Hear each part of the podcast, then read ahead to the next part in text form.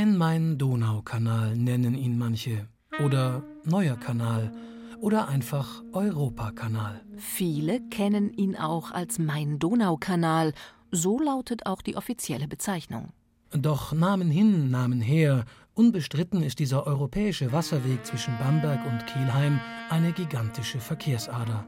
171 Kilometer ist der Main-Donau-Kanal lang, überwindet auf dieser Strecke 243 Meter Höhenunterschied zwischen Hilpoltstein und Bachhausen die europäische Hauptwasserscheide, hat eine maximale Wasserspiegelbreite von 55 Metern, verfügt über 16 Schleusen sowie sieben Wehre, läuft unter 115 Straßen, Eisenbahn- und Fußgängerbrücken hindurch, besitzt fünf sogenannte Trogbrücken aus Beton und drei aus Stahl zum Überqueren von Flüssen und Straßen hat fünf Pumpwerke und Dämme von 75 Kilometern Länge. Und wurde am 25. September 1992 in Betrieb genommen nach einer Bauzeit von 32 Jahren.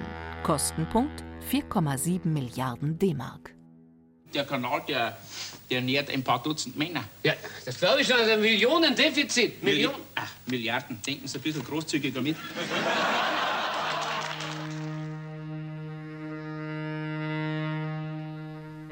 Ein Zankapfel zwischen Ökonomie und Ökologie.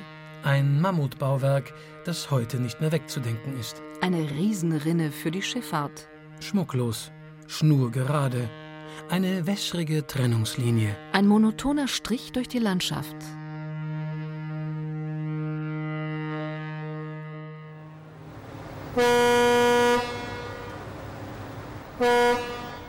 Seit dem frühen Morgen ist Franz Zichy mit dem Frachter Ursula Klaus und seinem Bootsmann Paul auf dem Main-Donau-Kanal unterwegs.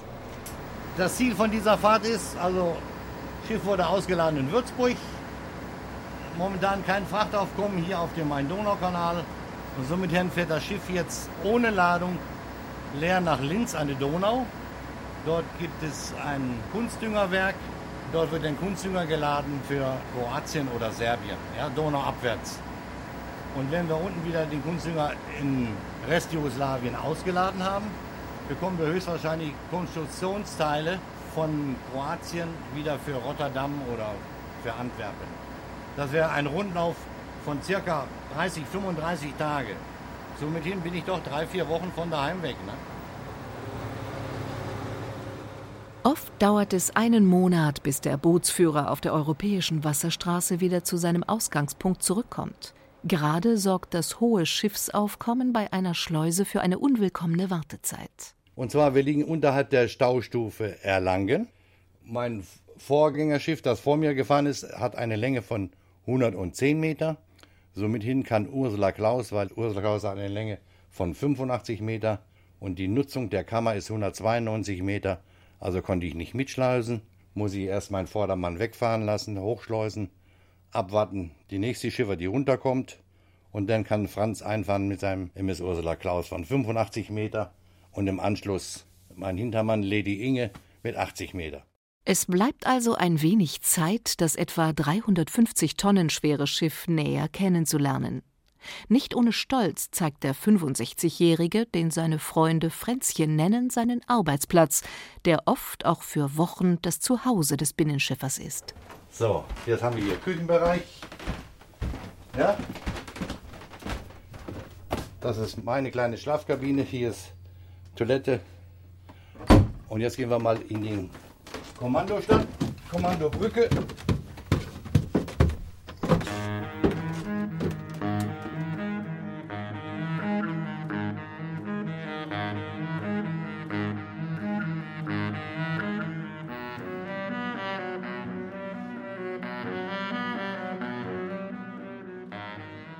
1992, mit der Fertigstellung des letzten Kanalabschnitts, ging für manche ein Traum in Erfüllung.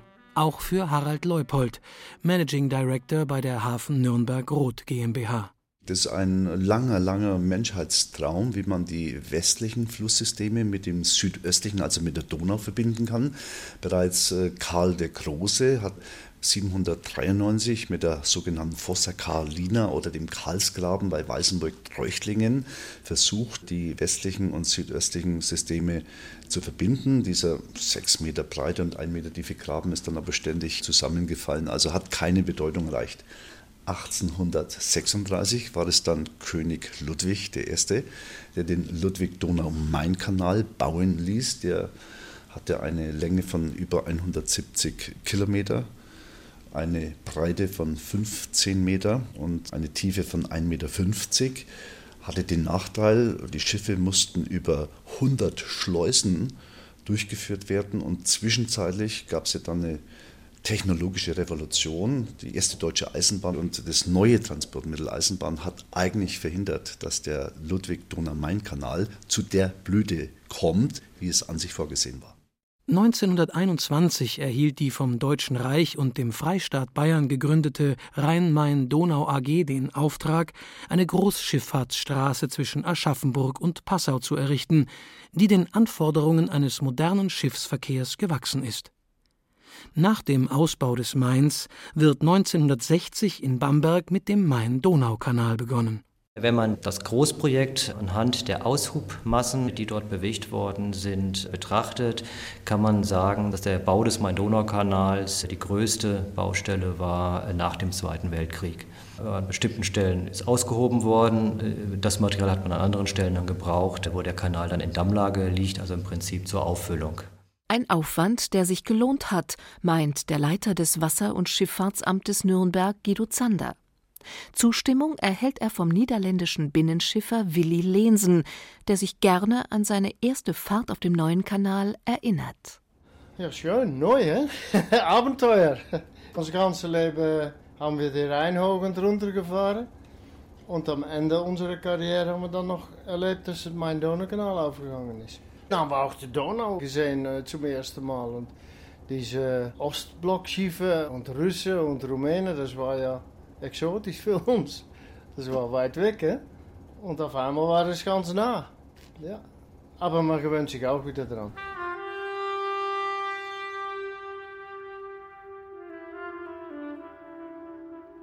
Für die einen ein Traum, für die anderen ein Albtraum, etwa für Günter Rass, Vorsitzender der Kreisgruppe Nürnberg vom Bund Naturschutz. Der Hauptkritikpunkt war natürlich die Zerstörung der Natur. Sie wissen sicher, dass durch den Bau wertvolle Feuchtgebiete zerstört worden sind, unwiederbringlich zerstört wurden. Das untere Altmühltal, das früher in weiten Meandern durchflossen wurde. Die Altmühl, muss man wissen, fließt ja eigentlich in dem Bereich, in dem alten Tal der Donau, wo also ein wesentlich größerer, wasserreicherer Fluss durchgeflossen ist und dieses große, schöne Tal ausgeformt hat. Und darum konnte sie so schöne Weidemeander und Feuchtwiesen ausbilden. Es wurde also ziemlich zerstört. Bissige Kritik, Spott und Häme für den Kanal gab es schon in der Bauzeit. So auch von den Kabarettisten Dieter Hildebrand und Gerhard Polt. Wie soll sich denn so ein Monsterbauwerk überhaupt rentieren? Er kann sich doch gar nicht rentieren. Das weiß doch bei der Raymond Donau AG jeder, der noch ein bisschen Hirn hat. Schauen Sie, 7 Milliarden äh, äh, äh, Baukosten bis jetzt. Ne? Ja, Sie müssen sich vorstellen, 405 Meter müssen diese Schiffe alle hochgepumpt werden. Ne? mit Ölkraft, was, was das Energie kostet. Und dann äh, zehnmal so lang dauert das wie bei der Bundesbahn, bei, bei äh, niedrig bei, bei herabfallenden Frachtraten und das alles zum Nulltarif. Wie soll denn da jemals eine einzige müde Mark reinkommen? Sie sind gut. Ja, aber wenn alle diese Horror Horrorzahlen kennen, warum wird denn dieser, um Himmels Willen, dieser Kanal noch weitergebaut? Ist doch logisch. Weil wir angefangen haben. Umweltaktivisten, allen voran der Bund Naturschutz, liefen Sturm gegen die Verschleuderung von Steuergeldern. Wir haben also brav die Akten studiert, wir haben hinterfragt bei Behörden, was denn so kommen soll. Wir haben auch demonstriert, es waren auch viele Unterstützer vor Ort da. Vor allen Dingen haben wir dann auch mitgewirkt an diesem Landschaftsbegleitplan von Professor Grebe aus Nürnberg. Das war damals nicht ganz unumstritten, gebe ich zu. Ne? Soll man sich beteiligen? Soll man mithelfen, diese Sünden zu kaschieren? Oder soll man versuchen, das Beste rauszuholen? Wir haben uns für Letzteres entschieden. Rückwirkend denke ich, es war die einzig mögliche Sache, hier überhaupt noch ein bisschen was zu erreichen. Den Bau haben wir leider nicht verhindern können, also da haben wir eindeutig verloren. Wir haben aber doch äh, in den Randgebieten, gerade bei diesem äh, Begleitplan, einiges erreicht. Es wurden Stillgewässer angelegt, Refugien für die Natur, der ja viel Lebensraum genommen wurde, wieder etwas versucht zurückzugeben. Sind letztlich dann doch von der ganzen Baumasse, vom Bauvolumen, glaube ein Fünftel für solche Projekte geflossen. Das wäre ohne unseren Einsatz so nicht gekommen.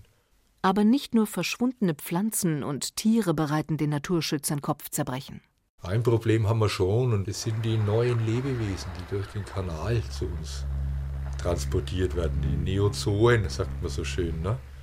Da haben wir zum Beispiel, ich will jetzt nicht alle aufzählen, aber eine so ganz hübsche, die Dreikantmuschel gibt es hier. Das ist die, die viele Badende schon einmal ganz böse in Erinnerung haben. Die reißt nämlich mit ihren scharfen Kanten die Fußsäulen ganz schön auf. Die kommt aus dem Schwarzen Meer und kann nun über die Donau und den Kanal schön in unser Gebiet, Rednitz Einzugsgebiet rüberkommen, ist mittlerweile auf Umwegen über Main und Rhein dann zurück aufwärts in den Bodensee schon gewandert.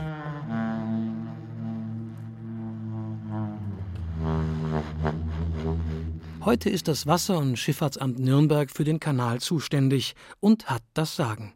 Wir sind hier mit dem Wasser- und Schifffahrtsamt und äh, haben im Außenbereich vier Leitzentralen, von denen wir seit 2007 durchgängig alle Schleusen fernbedienen. Das heißt, die Schleusen sind nicht mehr örtlich besetzt, sondern werden von diesen vier Leitzentralen fernbedient. Und wir haben eine zentrale Revierzentrale, Gösseltalmühle in der Nähe von Beilngries. Von dort wird die Wasserbewirtschaftung des gesamten Kanals fernbedient. Das heißt, die Revierzentrale sorgt dafür, dass in allen Haltungen der Wasserstand immer gleich bleibt, genügend Schleusenwasser zur Verfügung steht und von dort, und das ist ja die zweite große Funktion des Kanals, die wasserwirtschaftliche Funktion äh, für den Freistaat Bayern, auch von der Gösseltalmühle. Wir leiten aus dem regenreichen Donaugebiet jährlich rund 125 Millionen Kubikmeter Wasser ins wasserarme Regnitz-Main-Gebiet über. Das dient hier der Verbesserung der Fließwasserqualitäten der fränkischen Flüsse und vor allem ganz wichtig auch zu Zeiten der Klimaveränderung zur Wasserversorgung der Ballungszentren. Das A und O für einen ungestörten Kanalbetrieb der reibungslose Ablauf in den Schleusen. Und vor einer dieser Schleusen, die wie eine moderne Trutzburg aus Beton wirkt, liegt das Motorschiff Ursula Klaus und hat gerade grünes Licht für die Einfahrt in die Schleusenkammer bekommen. Ja, grüß Gott, Schleusenmeister. Ich habe jetzt der Alpha drin, die fährt in 10, 15 Minuten aus, die kommen wir gleich für euch.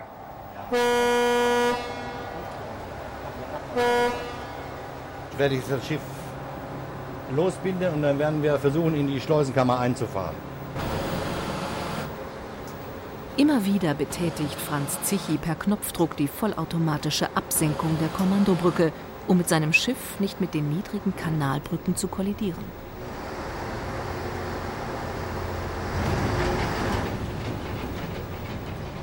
So, vorsichtig.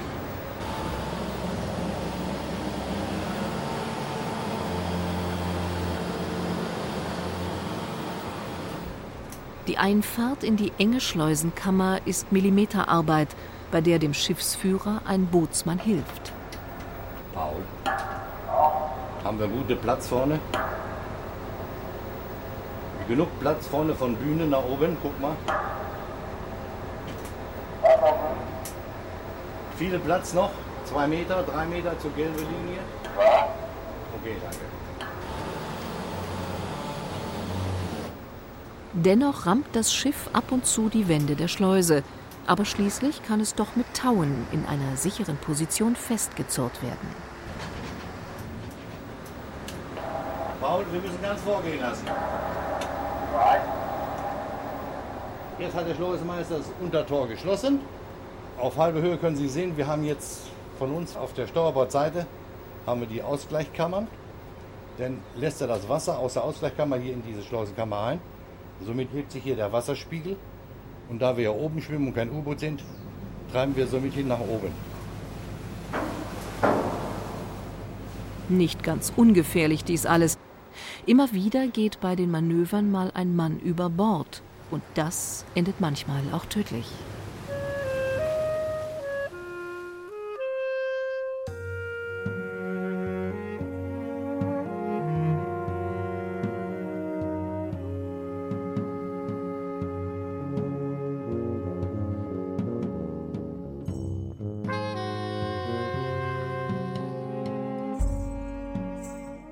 Der Chef der Hafen Nürnberg-Roth GmbH, Harald Leupold, scheint Spaten zu sammeln wie andere Leute Briefmarken.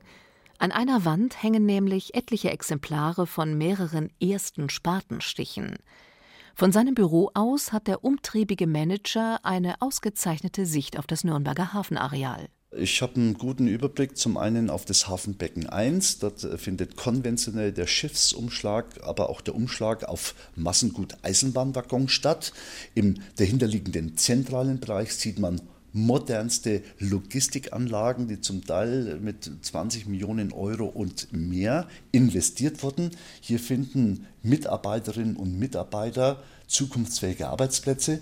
Und im dahinterliegenden Bereich sieht man noch sehr gut diese Mengen an Containern. Das ist ein Erfolg und infolge des Ausbaus unserer Containerumschlagsanlagen entstanden. Wir sind zurzeit auch der bedeutendste Containerumschlagsplatz in Süddeutschland, gut vernetzt mit anderen Logistikzentren.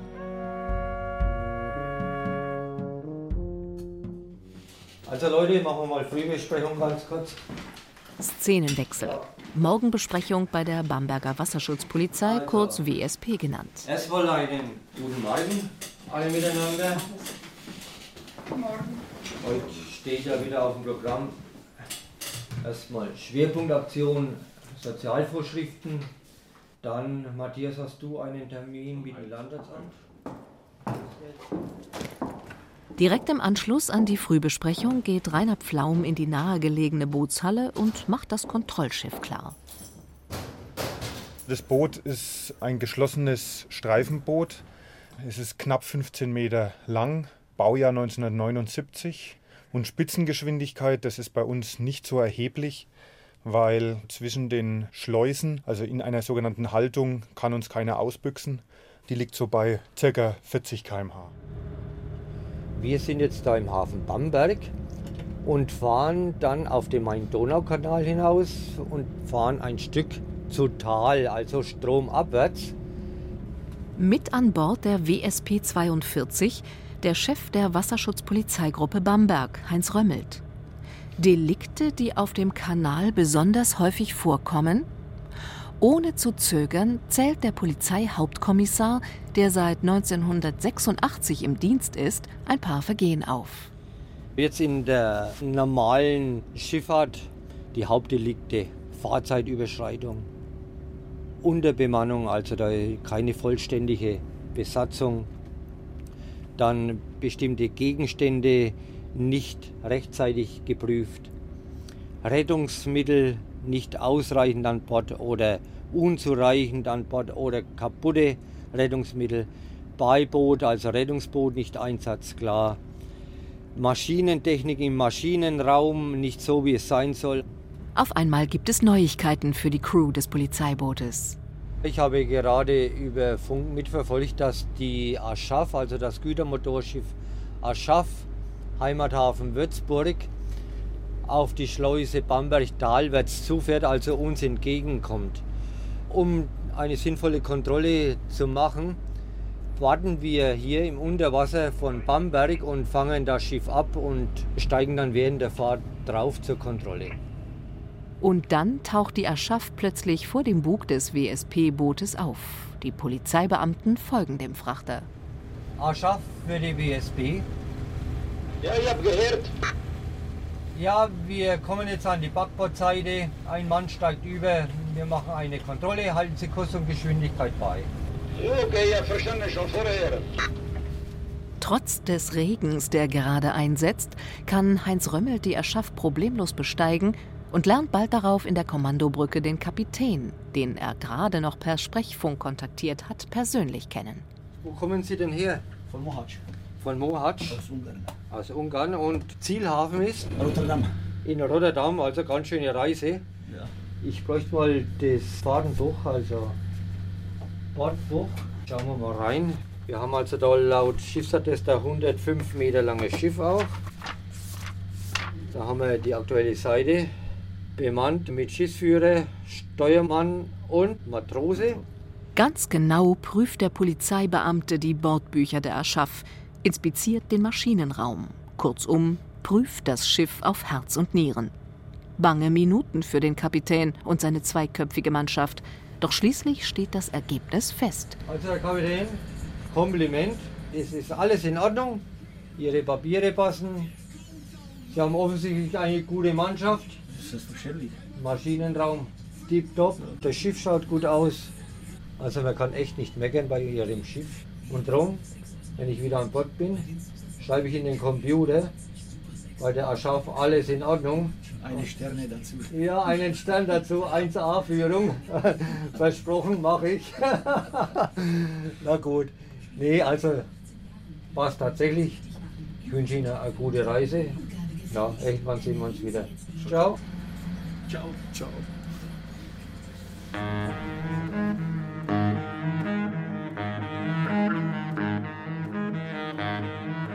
Nur im Winter brechen für die Bootsführer auf dem Kanal harte Zeiten an. Manchmal friert die Wasserstraße zu, sodass gar kein Schiffsverkehr mehr möglich ist, sagt Kapitän Willi Lehnsen. Überall ist äh, glatt. Überall in die Schleuse hängen große Glotze Eis rum. Und die bleiben manchmal in die Poller hängen oder was und fallen dann später runter. Muss man immer aufpassen. Und im Oberwasser von der Schleuse sammelt sich dann meistens das äh, Treibeis. Und dann hat man manchmal große Schwierigkeiten, aus die Schleuse rauszukommen überhaupt, weil das Treibeis dann zusammengepackt äh, vor die Schleuse ist. Und man hat auch die Chance, dass das Schiff Leckage bekommt von diesem Eis. Wenn das große, dicke Stücke sind, manchmal das schiebt sich aufeinander und friert wieder fest und wird dann starkes Eis. Kein Wunder, dass sich da manche nach den wärmeren Jahreszeiten sehnen. Mein Donaukanal, da ist immer schön sauberes Wasser gewesen.